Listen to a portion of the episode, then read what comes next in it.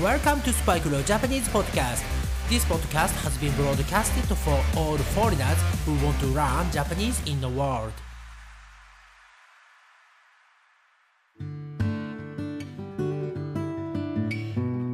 世界中の皆さん、こんばんは、こんにちは、おはようございます。そしてお帰りなさい。スパイクレオジャパニーズポッドキャストへようこそ。皆さんは普段どんな音楽を聴いていますかそしてどんな音楽が好きですか ?What kind of music do you like? 今日この質問でこのねエピソード223エピソード223を始めた理由は一つです。今回と次回のテーマは音楽、ミュージックをやっていきたいと思っています。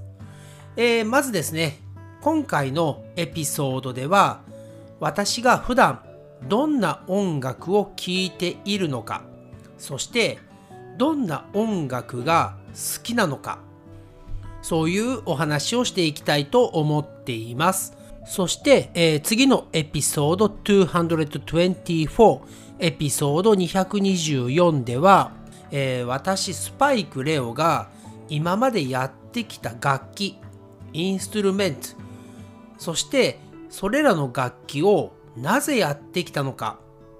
はい。そしてその楽器をやったことでどんなことが起こったのか。はい、えー、いろいろねエピソードもありますので、えー、またねそちらの方もお話ししたいと思っています。はい。それではですね、えー、今回のテーマですが早速やっていきたいと思いますが、えー、まずですね日本人は音楽の種類のことをジャンルと言います。ジャンル。はい。これはね、もともとは英語ですよね。えー、ジャンラっていうのかな。はい。発音が難しいので、日本人は大体ジャンルと言っていますね。せっかくですので、今日はね、グーさんも来ていますので、正しい発音を聞いてください。genre はい。難しいですよね。あの、私たち日本人にとっては結構発音しにくいです。えですから、今回ね、私が音楽の話をするときには、ジャンルという方を使わせていただきます。はい、そして、えー、私、スパイク、レオ、どんな音楽、どんなジャンルが好きなのか。まずですね、私は普段音楽を聴きません。皆さんね、これを言うと、えー、嘘でしょとかね、えー、音楽やってるのに音楽聴かないのとかね、えー、そんなことを言われますが、そうですね、あの、車のね、運転をしている時に一番よく聞いていますが、普段ね、自分の家とか、愛犬の散歩をしている時、えー、そんな時も、めったに音楽は聴きません。はい、えー、ではねどんな音楽を車をねドライブしている時に聴いているのかというと最近はですね、えー、ジャズピアノですね。はい、えー、しかもヒーリングのね、うん、あの癒しのジャズピアノとか大好きですね、えー、いろいろねあの Spotify とかでもジャズってやると出てくるのですが秋を感じるジャズピアノというのがね、すごくお気に入りで、えー、車に乗っている時は大体それを聞いていますね。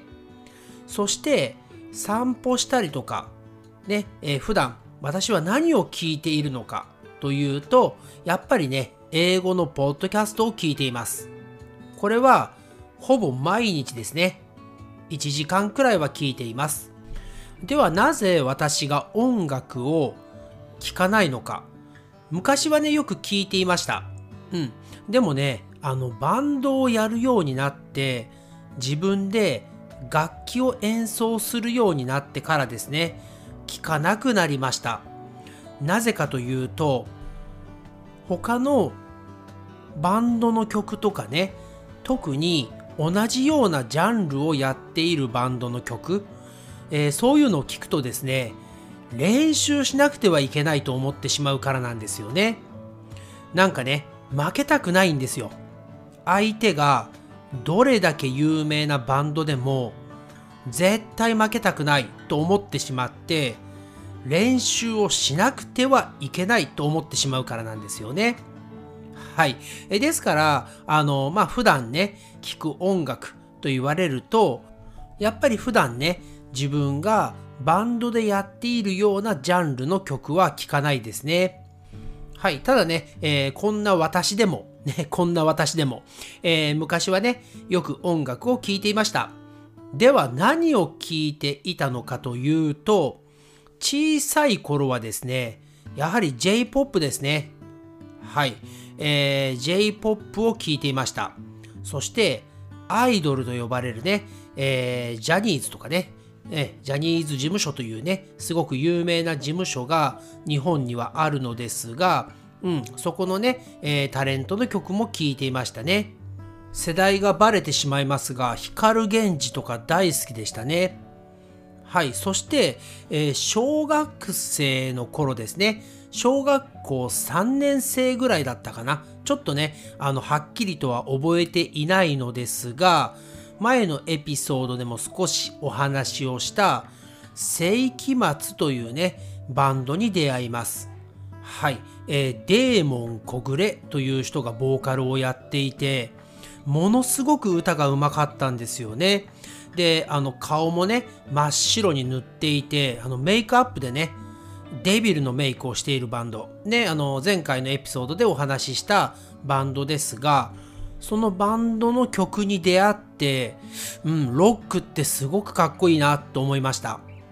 ただ、その時点ではまだね、こうバンドをやってみたいなというところまでは行っていませんでしたが、毎日ね、寝る前も、まあ、朝起きても、その悪魔のね、はい、奏でるロックを毎日聴いていましたね。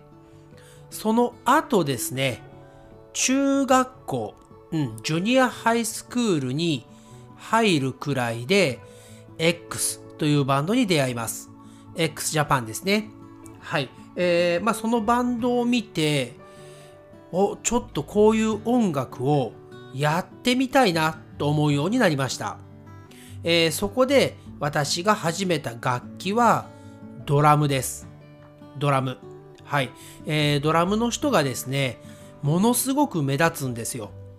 普通バンドってボーカルねボーカリストとかギタリストが目立ちますよね、えー、しかしその X というバンドはドラムの人がね一番目立っていてうんなんかすごいなこのバンドってね。すごいなこの人みたいなね、えー、そういうところから私はじゃあ自分もドラムで目立ってやろうね。そんなことを思いながらドラムを始めました。えー、ドラムのね、お話についてはまた次のエピソードでお話ししたいと思います。はい、えー、その当時ですね、あとはメタリカ、ガンズローゼス、モトリー・クルー、そのあたりの、えー、洋楽をですね、聴いていました、えー、日本ではですね、外国の音楽のことを洋楽と言います。洋楽。そして、日本の音楽のことを邦楽と言います。邦楽。はい。えー、そしてですね、その後ですが、えー、スピードメタル、ね、えー、スピードメタルやシンフォニックスピードメタルというものにもハマりましたね。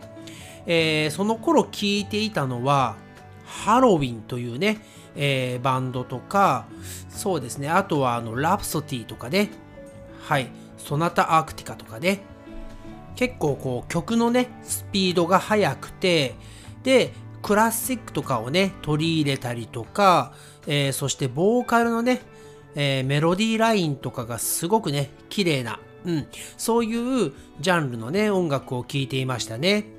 えー、私がね、今まで自分の人生、今まで生きてきた中で、自分でコンサートに行ったバンドって、かなり少ないんですよ。それが x ジャパン、世紀末、そしてガンマレーですね。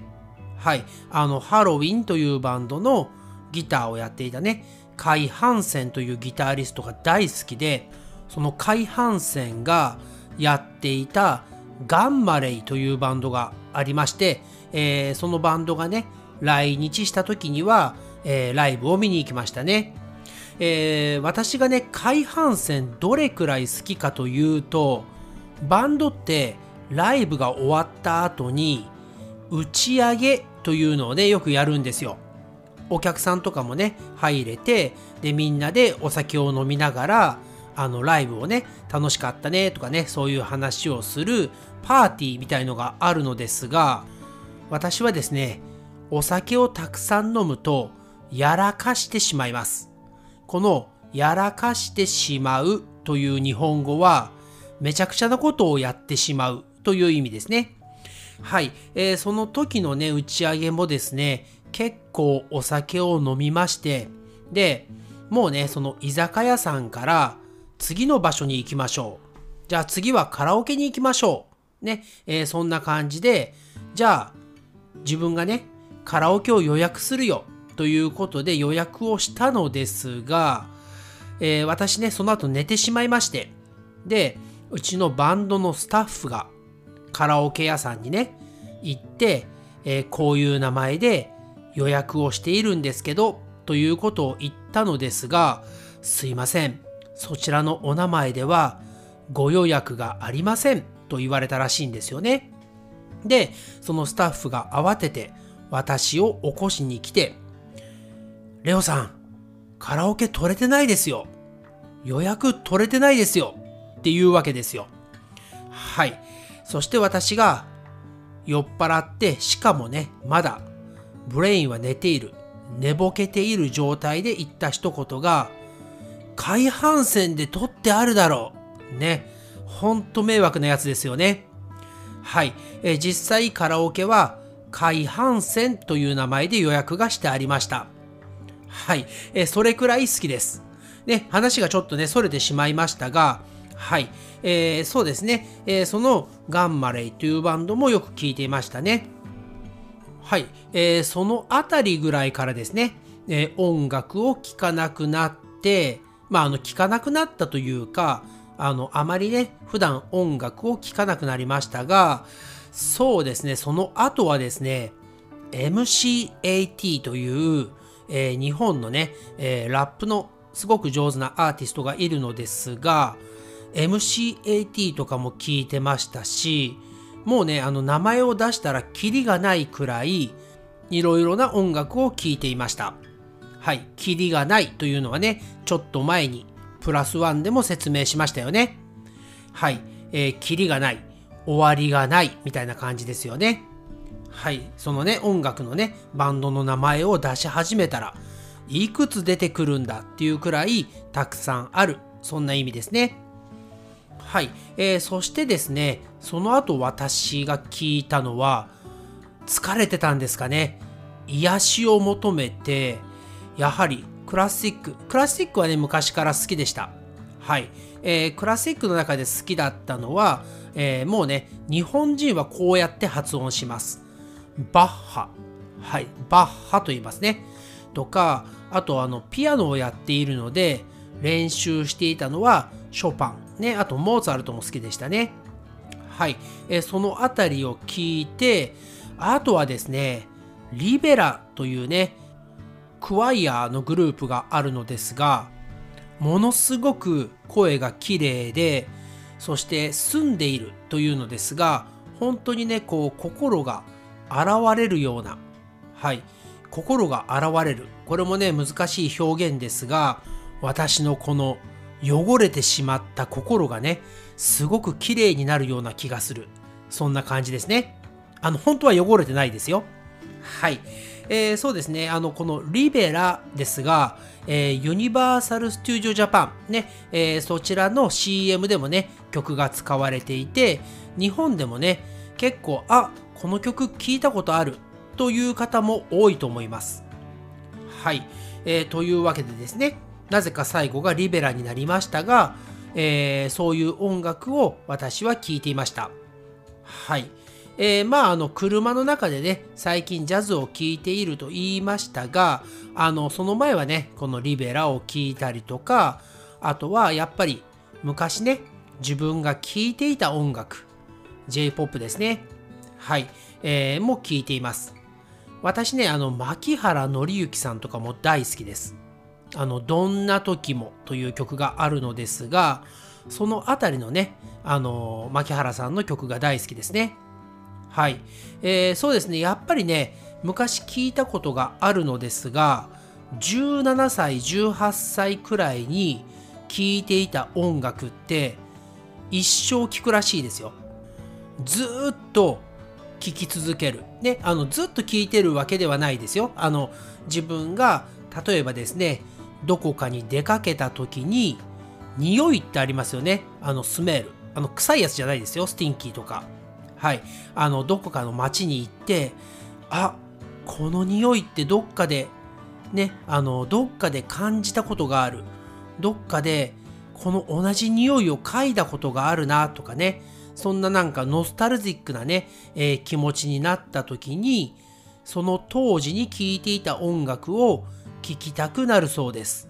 はい。えー、実際ね、これは本当ですね。はい。私がね、17歳の頃は、仙台という町にいたのですが、その時に聴いていた曲ね、やっぱり今でも聴きますね。同じような環境、例えば仙台ってすごく寒いのですが、雪が降った時とかね、仙台を思い出して、その当時聴いていた音楽を聴きます。はい、えー、音楽ってね、やっぱりすごいですよね。うん、人間と音楽って切り離せないものだと思います。はい、なんかね、綺麗にまとまってしまいましたが、えー、そうですね、今回のエピソード223は、この辺りで終わりにしようと思います。あとですね、次のエピソードでは、私がやってきた楽器、インストゥルメンツ、どうしてその楽器をやったのかとかね、はい、えー、そういうお話もしていきたいなと思っています。それでは皆さんまた次のエピソードでお会いしましょう。チャンネル登録、サブスクライブとレビューもよろしくお願いします。Thanks again for listening to the episode, and I'll speak to you again soon. And please subscribe to this podcast and write me a review.